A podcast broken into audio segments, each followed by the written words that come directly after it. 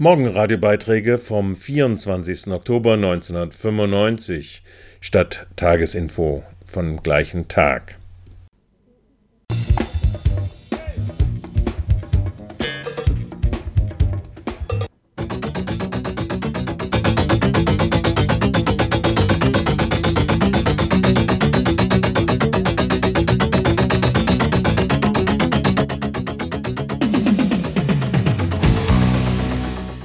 Radio Dreieckland. Die Nachrichten.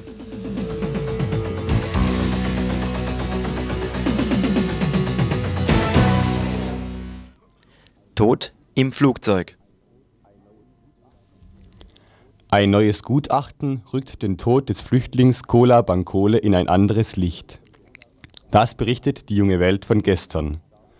Im August 94 starb Bankole beim vierten Versuch, ihn abzuschieben. Mehrfach hatte er sich vorher gegen die Abschiebung zur Wehr gesetzt. Deshalb wurde er von Bundesgrenzschutzbeamten an den Flugzeugsitz gefesselt. Sein Kopf wurde mit einem Knebelgott gegen die Kopfstütze gezerrt. Da sich Bankole wieder zur Wehr setzte, bekam er vom Frankfurter Flughafenarzt eine Beruhigungsspritze. Kurz darauf war er tot. Die rheinland-pfälzische Landesregierung und die Polizeigewerkschaft sprachen die beteiligten Beamten später von jeder Schuld am Tode Bankoles frei. Ihr Verhalten sei jederzeit rechtsstaatlich und angemessen gewesen. Es gebe keine Anhaltspunkte für eine strafrechtliche Verantwortung der Polizeibeamten. Dem entsprach der Obduktionsbericht. Der Zustand von Bankoles Herz sei dazu geeignet gewesen, den plötzlichen Tod aus natürlicher innerer Ursache herbeizuführen er habe ein krankhaft vergrößertes Herz gehabt.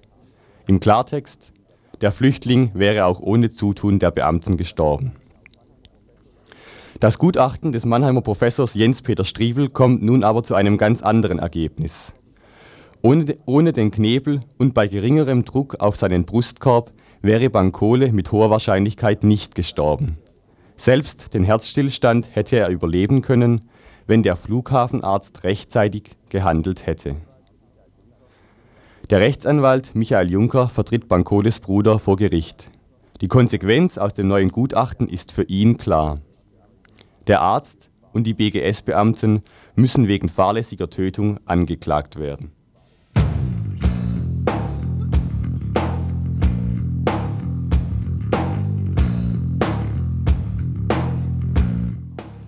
Beschäftigte bei der Arbeit behindert. Die Gefeuerten bei der Firma Möbelum in Freiburg lassen sich nicht unterkriegen. Heute um 9 Uhr hoffen sie vom Amtsgericht in Freiburg eine einstweilige Verfügung auf Weiterbeschäftigung zu erhalten. Insgesamt kam es in den vergangenen Wochen zu sechs Entlassungen bei der Möbelfirma. Der Grund? Die Gründung eines Betriebsrates. So sehen es die gefeuerten Mitarbeiterinnen und Mitarbeiter. Die Konzernleitung versucht die Entlassungen in ein anderes Licht zu rücken. Von rein betriebsbedingten Kündigungen ist hier die Rede. Ein Zusammenhang mit der Gründung des Betriebsrates wird weit weggewiesen. Trotzdem ist die zeitliche Nähe zwischen Entlassungen und den Plänen der Belegschaft, einen Betriebsrat zu gründen, auffällig.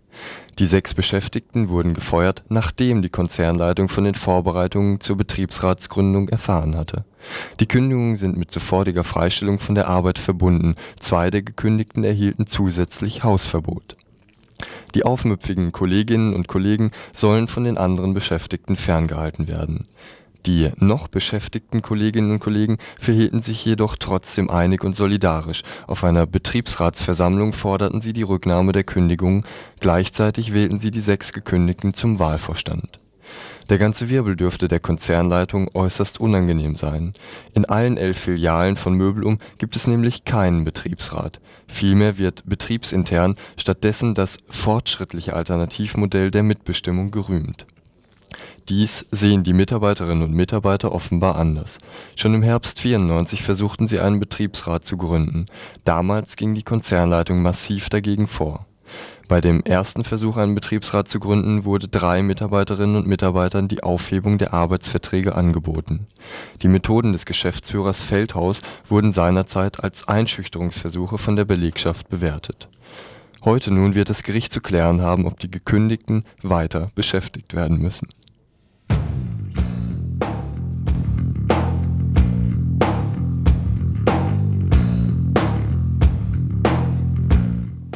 Berlin, hat gewählt. Am vergangenen Sonntag haben in Berlin Wahlen zum Landtag stattgefunden. Dabei hat die in Berlin regierende Koalition aus CDU und SPD Verluste erlitten. Die Oppositionsparteien Bündnis 90 Die Grünen und PDS konnten Gewinne verbuchen. Die FDP scheiterte an der 5-Prozent-Hürde. Die Wahlergebnisse im Einzelnen. Die CDU fiel von bislang ca. 40 auf nun ca. 37 Prozent der Stimmen. Die SPD fiel von bislang rund 30 auf nun rund 25 Prozent der Stimmen. Dies ist das schlechteste Ergebnis der SPD seit 1945. Bündnis 90 Die Grünen erhielt rund 14 Prozent, das sind circa 5 Prozent mehr als bei der letzten Wahl. Die PDS kam in Ostberlin auf über 33 Prozent, in Westberlin auf circa 2 Prozent, insgesamt auf rund 14 Prozent der Stimmen. Das sind circa 4 Prozent mehr als bei der letzten Wahl. Die PDS ist damit in Ostberlin stärkste Partei. Die FDP erhielt circa 3 Prozent und ist damit draußen. Die Wahlbeteiligung lag bei knapp 70 Prozent. Letztlich dürfte es sich an den Machtverhältnissen im Berliner Abgeordnetenhaus jedoch nicht allzu viel ändern. CDU und SPD stellen wieder die Regierung. Sie repräsentieren knapp eine Million Wählerinnen. PDS und Bündnis 90, die Grünen, sitzen auf der Oppositionsbank. Sie vertreten je etwa 300.000 Wählerinnen.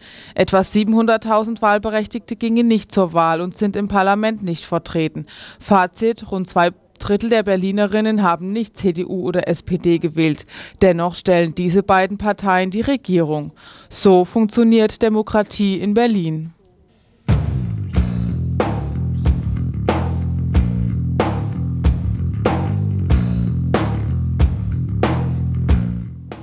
Fixerstäble. Um die Drogensituation in Freiburg ging es gestern Abend im Strandcafé. Zu Gast war Urban Weber vom Verein für integrative Drogenhilfe aus Frankfurt. Er berichtete über Erfahrungen mit einem Kontaktcafé und einem Druckraum in Frankfurt. In Frankfurt gibt es seit einiger Zeit Aufenthaltsmöglichkeiten für Drogenkonsumentinnen und Konsumenten.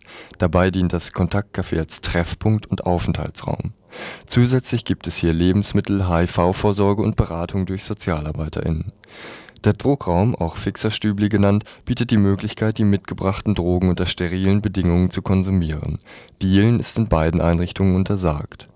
Was in Frankfurt geht, könnte auch in Freiburg machbar sein. Der Arbeitskreis Projektentwicklung des Freiburger Mietshäuser-Syndikats legte bereits Mitte Oktober konkrete Pläne für die Stadt Freiburg vor in der Seelandstraße 21 sehen Sie ein geeignetes Haus für dieses integrative Drogenhilfeprojekt.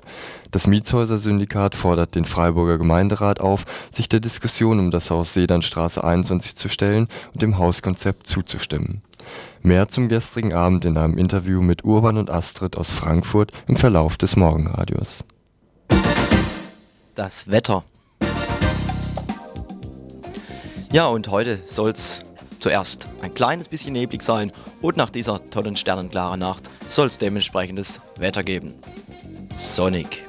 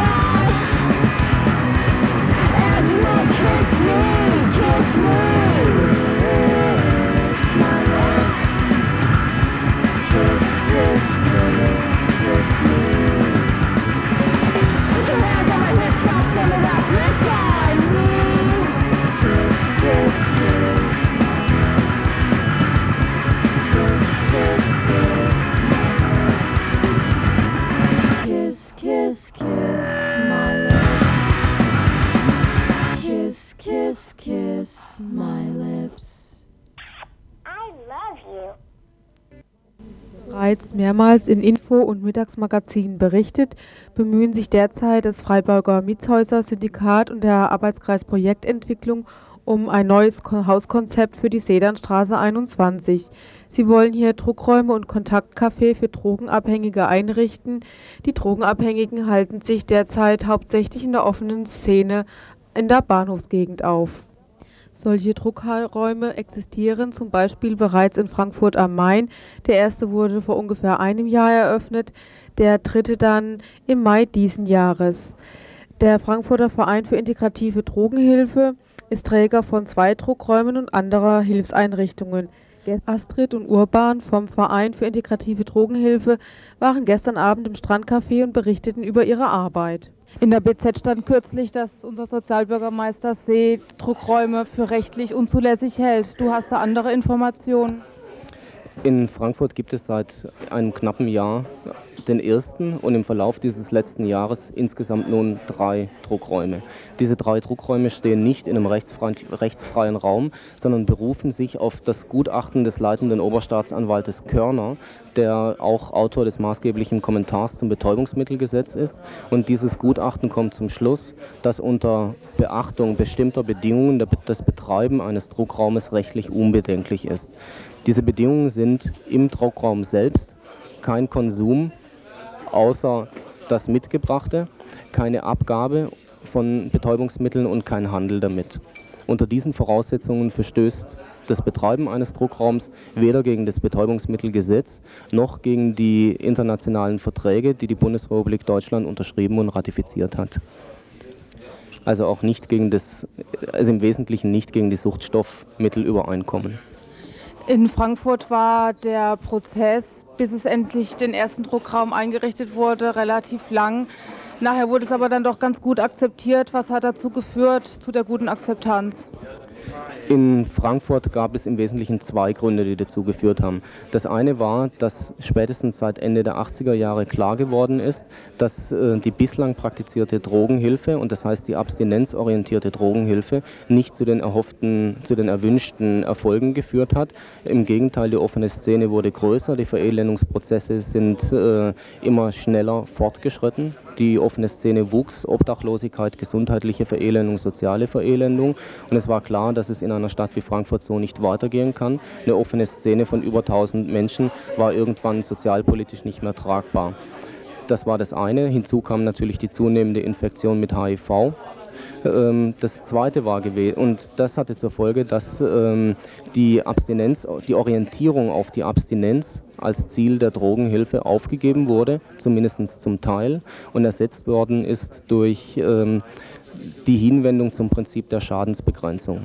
Ähm, das war das, der fachliche Bereich. Ähm, politisch war das deshalb möglich, innerhalb von einer doch relativ kurzen Zeit sehr, sehr viele niedrigschwellige, akzeptanzorientierte Drogenhilfeeinrichtungen aufzubauen, weil ein permanenter Abstimmungsprozess in Frankfurt stattgefunden hat zwischen allen beteiligten Einrichtungen und allen beteiligten Interessen im Bereich der Drogenproblematik. Das heißt, Polizei, Staatsanwaltschaft, Träger der Drogenhilfe, Sozialamt, Drogenreferat haben sich regelmäßig montags getroffen, um künftige Veränderungen im Bereich der Drogenhilfe vorwegzunehmen bzw. zu analysieren und zu diskutieren. Diese beiden Bereiche insgesamt haben dazu geführt, dass in Frankfurt eine im bundesweiten Vergleichsmaßstab äh, vorbildliche Drogenpolitik und Drogenhilfe aufgebaut werden konnte. Ich weiß jetzt nicht, wie gut du die Freiburger Situation kennst, aber hältst du diesen Prozess für Freiburg, für auf Freiburg übertragbar?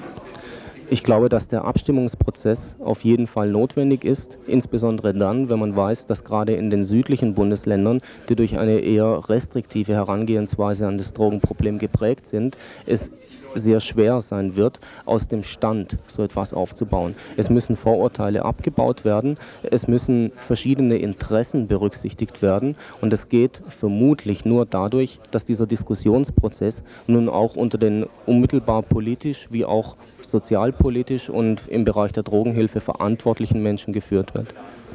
Was hat deiner Ansicht nach am ehesten dazu geführt, diese Vorurteile abzubauen? Die schiere Not. Astrid, du arbeitest in so einem Druckraum in Frankfurt. Beschreib mal kurz, wie das vor sich geht dort? Ist also folgendermaßen, man muss sich die Einrichtung vorstellen, äh, im Großen und Ganzen wie so eine Art Friseursalon. Es gibt Spiegel an den Wänden, darunter gibt es so eine Ablagefläche und davor einen Stuhl.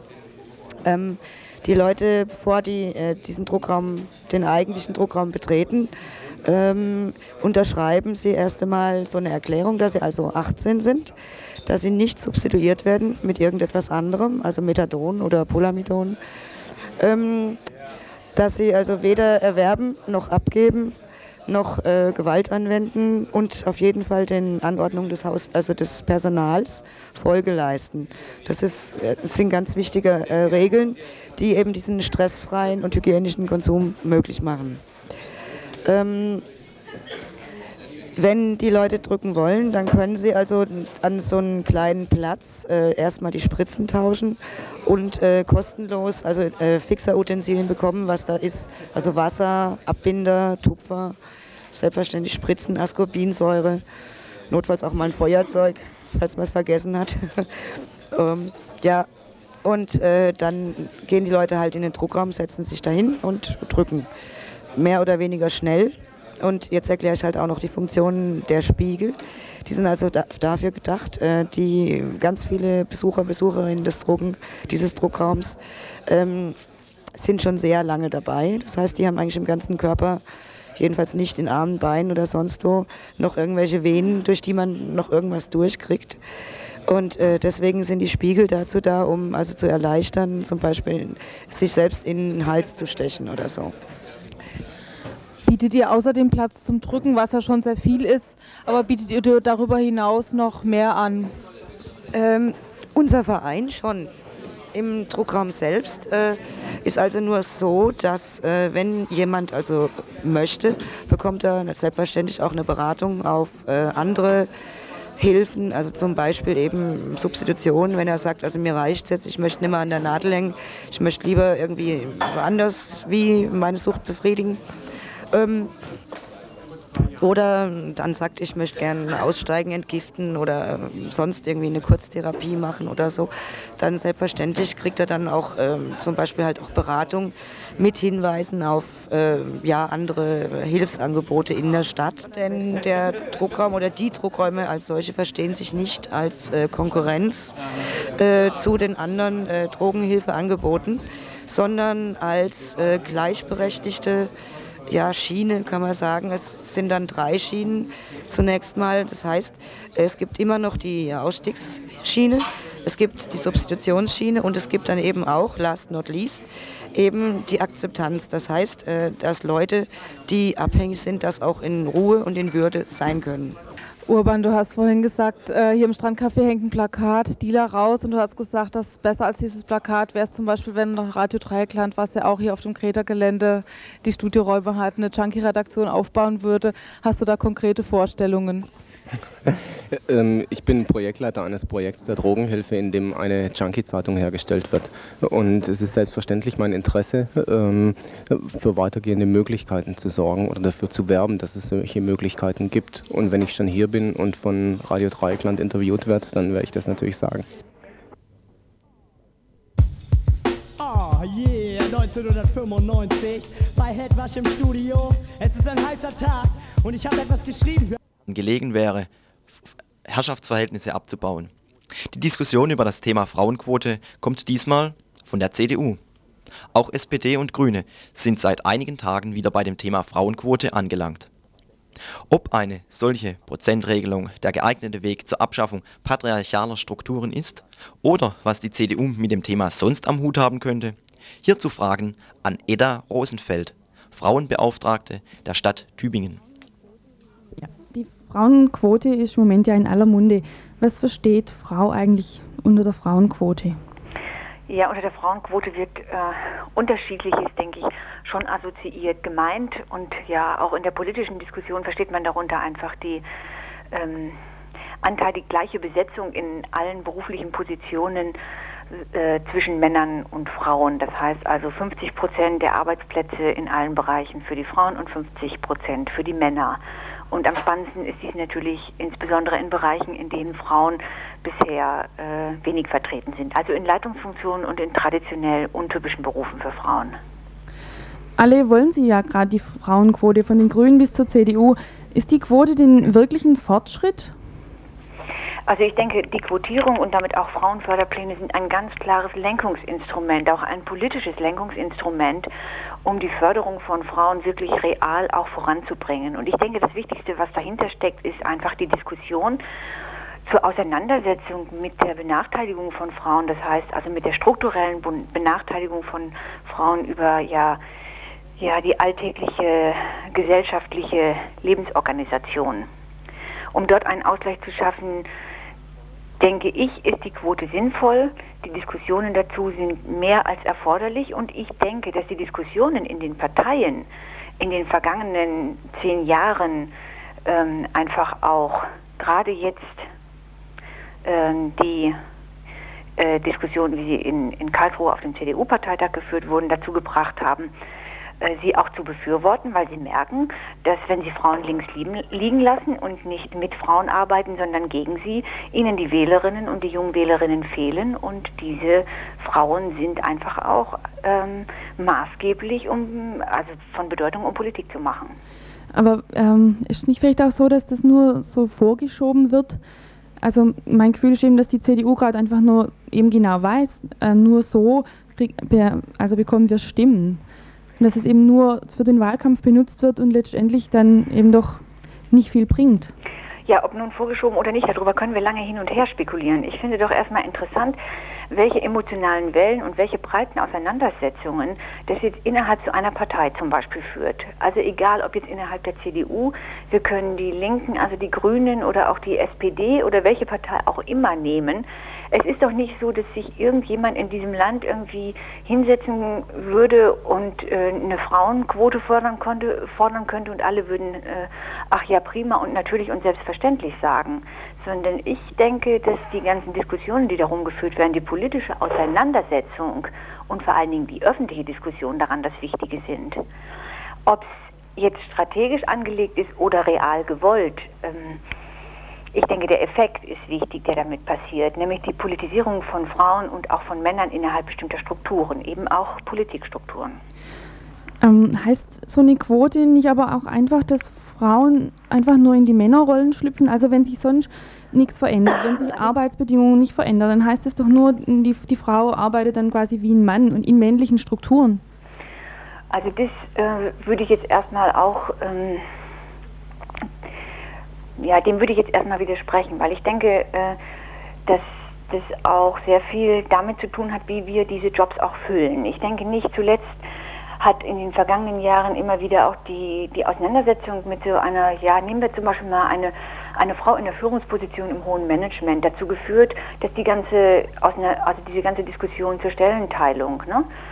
also Führungsposition und nur Teilzeitarbeit, dazu geführt haben, dass sowas auch mehr praktiziert wird, in Arbeitszeitmodellen umgesetzt wird, dass die Vereinbarkeit äh, zwischen Familie und Beruf stärker thematisiert wird, sodass ich ähm, ja denke, also so dieses einfache Hineinschlüpfen in Rollen, das ist viel zu plakativ gedacht und viel zu einfach, weil ich glaube und ähm, oder ja, ich denke, das ist auch immer wieder ähm, belegt worden, dass Frauen nicht so einfach von einer Rolle in die nächste schlüpfen, sondern ganz im Gegenteil, dass sie manchmal ja viel zu zögerlich sind, auch kritisch, offen, laut und offensiv äh, gegen Strukturen zu arbeiten und sich damit auseinanderzusetzen, sondern erstmal so in respektierlichem Abstand gucken, was passiert denn da eigentlich. Ne? Kritisch, laut und offensiv gegen Strukturen arbeiten und sich damit auseinandersetzen. Das tun Frauen noch zu wenig meint Edda Rosenfeld, Frauenbeauftragte der Stadt Tübingen. Aber vielleicht ist es gerade das, was wir tun sollten. Die Frauenquote ist nur ein kleiner Schritt auf dem Weg zur Anerkennung weiblicher Wirklichkeit in der Arbeitswelt. Aber um Arbeitsbedingungen grundsätzlich zu verändern, muss viel mehr passieren. Und dazu müssen wir kritisch, laut und offensiv gegen Strukturen arbeiten.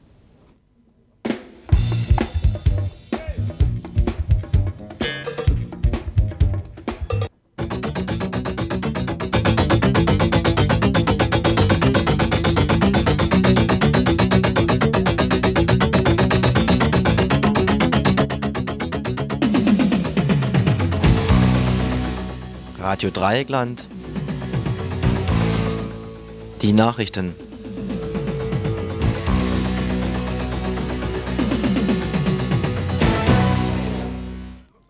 Tod im Flugzeug. Ein neues Gutachten rückt den Tod des Flüchtlings Kola Bankole in ein anderes Licht. Das berichtet die junge Welt von gestern. Im August 94 starb Bankole beim vierten Versuch, ihn abzuschieben. Mehrfach hatte er sich vorher gegen die Abschiebung zur Wehr gesetzt. Deshalb wurde er von Bundesgrenzschutzbeamten an den Flugzeugsitz gefesselt. Sein Kopf wurde mit einem Knebelgott gegen die Kopfstütze gezerrt. Da sich Bankole wieder zur Wehr setzte, bekam er vom Frankfurter Flughafenarzt eine Beruhigungsspritze. Kurz darauf war er tot. Die rheinland-pfälzische Landesregierung und die Polizeigewerkschaft sprachen die beteiligten Beamten später von jeder Schuld am Tode Bankoles frei. Ihr Verhalten sei jederzeit rechtsstaatlich und angemessen gewesen. Es gebe keine Anhaltspunkte für eine strafrechtliche Verantwortung der Polizeibeamten.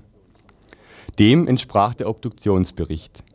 Der Zustand von Bankoles Herz sei dazu geeignet gewesen, den plötzlichen Tod aus natürlicher innerer Ursache herbeizuführen. Er habe ein krankhaft vergrößertes Herz gehabt. Im Klartext, der Flüchtling wäre auch ohne Zutun der Beamten gestorben. Das Gutachten des Mannheimer Professors Jens-Peter Striebel kommt nun aber zu einem ganz anderen Ergebnis. Ohne, ohne den Knebel und bei geringerem Druck auf seinen Brustkorb wäre Bankole mit hoher Wahrscheinlichkeit nicht gestorben. Selbst den Herzstillstand hätte er überleben können, wenn der Flughafenarzt rechtzeitig gehandelt hätte.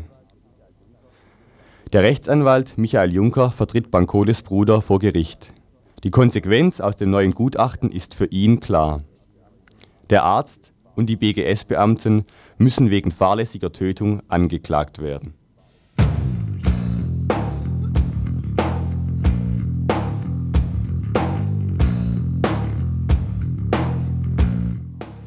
Beschäftigte bei der Arbeit behindert. Die Gefeuerten bei der Firma Möbelum in Freiburg lassen sich nicht unterkriegen. Heute um 9 Uhr hoffen sie vom Amtsgericht in Freiburg eine einstweilige Verfügung auf Weiterbeschäftigung zu erhalten. Insgesamt kam es in den vergangenen Wochen zu sechs Entlassungen bei der Möbelfirma. Der Grund? Die Gründung eines Betriebsrates. So sehen es die gefeuerten Mitarbeiterinnen und Mitarbeiter. Die Konzernleitung versucht die Entlassungen in ein anderes Licht zu rücken. Von rein betriebsbedingten Kündigungen ist hier die Rede. Ein Zusammenhang mit der Gründung des Betriebsrates wird weit weggewiesen. Trotzdem ist die zeitliche Nähe zwischen Entlassungen und den Plänen der Belegschaft, einen Betriebsrat zu gründen, auffällig. Die sechs Beschäftigten wurden gefeuert, nachdem die Konzernleitung von den Vorbereitungen zur Betriebsratsgründung erfahren hatte. Die Kündigungen sind mit sofortiger Freistellung von der Arbeit verbunden, zwei der Gekündigten erhielten zusätzlich Hausverbot. Die aufmüpfigen Kolleginnen und Kollegen sollen von den anderen Beschäftigten ferngehalten werden die noch beschäftigten Kolleginnen und Kollegen verhielten sich jedoch trotzdem einig und solidarisch. Auf einer Betriebsratsversammlung forderten sie die Rücknahme der Kündigungen, gleichzeitig wählten sie die sechs Gekündigten zum Wahlvorstand. Der ganze Wirbel dürfte der Konzernleitung äußerst unangenehm sein. In allen elf Filialen von Möbelum gibt es nämlich keinen Betriebsrat. Vielmehr wird betriebsintern stattdessen das fortschrittliche Alternativmodell der Mitbestimmung gerühmt dies sehen die Mitarbeiterinnen und Mitarbeiter offenbar anders. Schon im Herbst 94 versuchten sie einen Betriebsrat zu gründen. Damals ging die Konzernleitung massiv dagegen vor.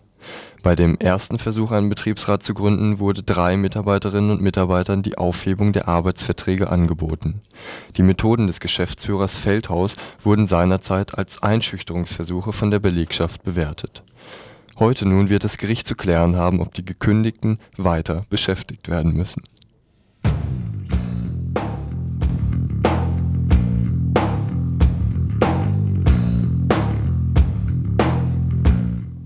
Berlin hat gewählt. Am vergangenen Sonntag haben in Berlin Wahlen zum Landtag stattgefunden. Dabei hat die in Berlin regierende Koalition aus CDU und SPD Verluste erlitten. Die Oppositionsparteien Bündnis 90 Die Grünen und PDS konnten Gewinne verbuchen. Die FDP scheiterte an der 5-Prozent-Hürde. Die Wahlergebnisse im Einzelnen. Die CDU fiel von bislang ca. 40 auf nun ca. 37 Prozent der Stimmen. Die SPD fiel von bislang rund 30 auf nun rund 25 Prozent der Stimmen. Dies ist das schlechteste Ergebnis der SPD seit 1945. Bündnis 90 Die Grünen erhielt rund 14 Prozent, das sind ca. 5 Prozent mehr als bei der letzten Wahl. Die PDS kam in Ostberlin auf über 33 Prozent, in Westberlin auf ca. 2 Prozent, insgesamt auf rund 14 Prozent der Stimmen. Das sind ca. 4 Prozent mehr als bei der letzten Wahl. Die PDS ist damit in Ostberlin stärkste Partei. Die FDP erhielt ca. 3 Prozent und ist damit draußen. Die Wahlbeteiligung lag bei knapp 70 Prozent. Letztlich dürfte es sich an den Machtverhältnissen im Berliner Abgeordnetenhaus jedoch nicht allzu viel ändern. CDU und SPD stellen wieder die Regierung. Sie repräsentieren knapp eine Million Wählerinnen. PDS und Bündnis 90 Die Grünen sitzen auf der Oppositionsbank. Sie vertreten je etwa 300.000 Wählerinnen. Etwa 700.000 Wahlberechtigte gingen nicht zur Wahl und sind im Parlament nicht vertreten. Fazit: Rund zwei Drittel der Berlinerinnen haben nicht CDU oder SPD gewählt. Dennoch stellen diese beiden Parteien die Regierung. So funktioniert Demokratie in Berlin.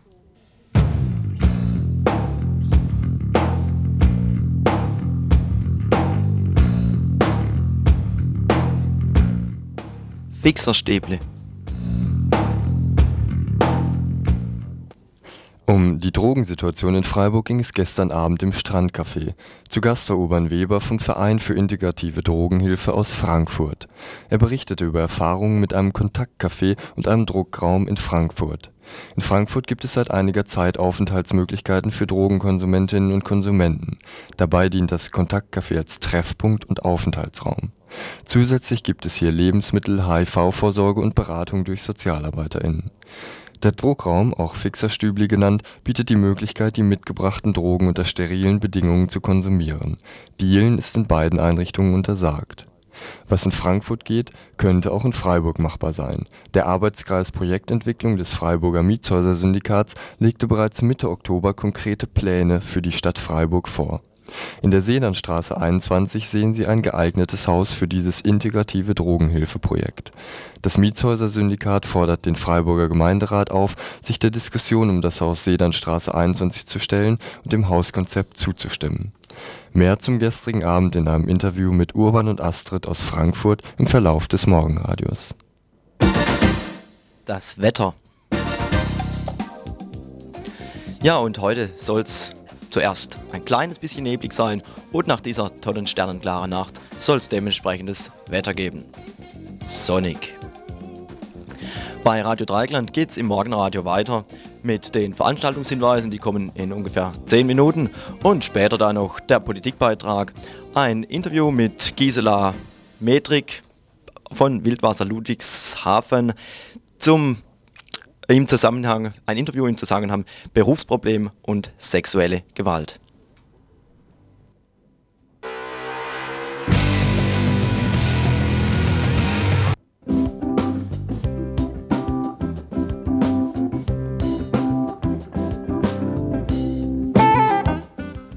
Radio Dreieckland aus Freiburg. 102,3 MHz am Dienstag, den 24. Oktober. Bringt Informationen zu kulturellen Ereignissen in Freiburg und um Freiburg herum.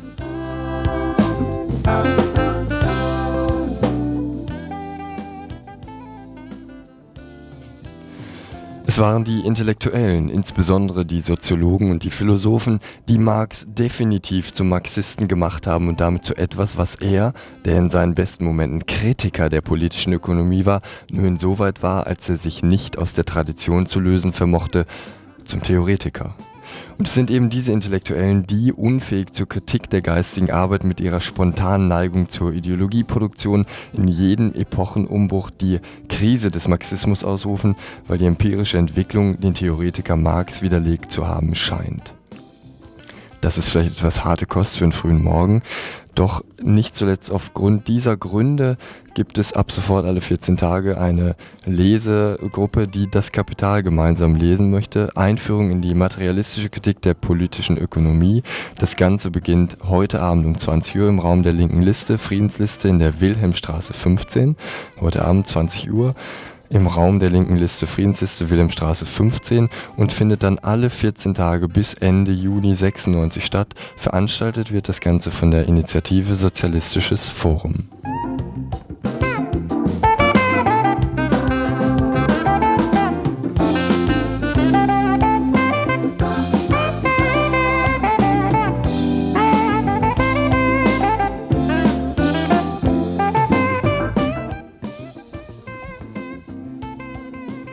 Wenn zu Hause von Alexander Seiler aus der Schweiz von 1992. Sieben Mädchen und sechs Jungen in einer Schulklasse in Zürich. Elf von ihnen kommen aus den Kriegsgebieten des ehemaligen Jugoslawien. Sie alle werden durch die Fernsehbilder täglich mit Gräuelbildern aus ihrer Heimat konfrontiert und bangen um ihre Angehörigen, die zurückgeblieben sind. Der Film wird heute Abend um 20 Uhr im kommunalen Kino in der Urachstraße gezeigt. Er läuft in der Reihe Zukunft gesucht, Veranstaltungsreihe zum Krieg im ehemaligen Jugoslawien vom AAK. Danach ebenfalls im kommunalen Kino der Film ähm, Das Frühstück im Grünen, Le, Déjeuner sur l'herbe. Professor Alexis träumt davon, die Menschheit durch künstliche Befruchtung zu veredeln. Bei einem Picknick im Grünen, das seine geldgierige Verwandtschaft aus Publicity-Veranstaltungen arrangiert hat, wird Alexis jedoch seiner Wissenschaft untreu. Er verfällt dem Bauernmädchen Nanette und den Reizen der natürlichen Liebe. Bukolische Farce des damals 65-jährigen Meisterregisseurs Jean Renoir, eine Hymne an die Kraft der Sinnlichkeit, zugleich eine Satire auf weltfremden Intellektualismus und die Auswüchse des zivilisatorischen Fortschritts. Der Stil des Films beschwört die impressionistischen Naturbilder von Auguste Renoir, die Dramaturgie bleibt offen für die Atmosphäre der Schauplätze und den Charme der Darsteller. Heute Abend 22 Uhr im kommunalen Kino.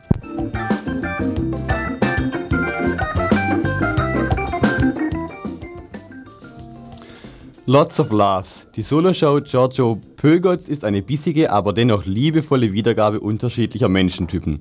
Ohne Pappnase und Stolperschuhe spielt der Amerikaner den tragisch-komischen Clown. Hinter dem reinen Klamauk verbirgt sich immer wieder arglistiger Blödsinn. Giorgio ist ein Philosoph der Grimassen, ein Magier der komischen Trauer, er ist ein Gesichtsakrobat und durchtrainierter Athlet. Sein Witz ist so skurril wie der Alltag und seine Protagonisten. Theater, Kabarett, Clownereien und Show in einem. Das alles heute im Jugendzentrum Denzlingen, Einlass 20 Uhr. Bitte pünktlich kommen.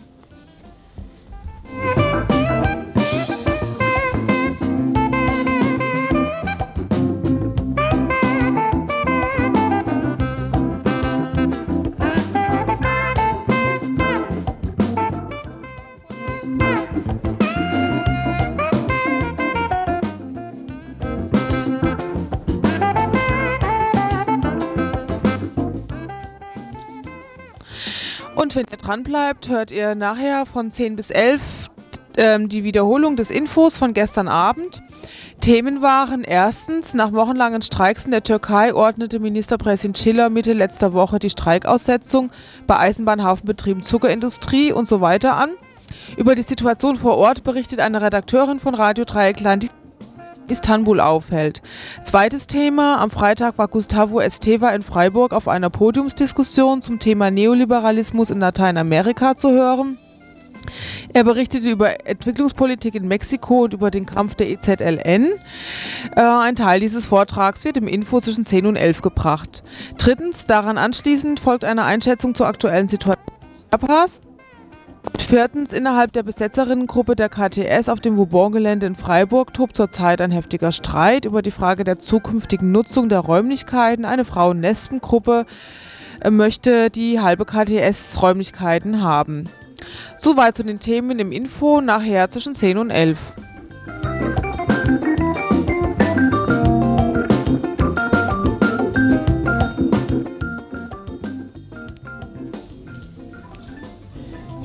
Die überhaupt noch Ministerin? Bei Radio Dreigland gibt es natürlich den ganzen Tag Programm. So zum Beispiel ab 12 Uhr der High Noon, das Mittagsmagazin mit einem Interview zu deutsche Kolonien in Afrika. Eine Ausstellung in Freiburg wird vorgestellt.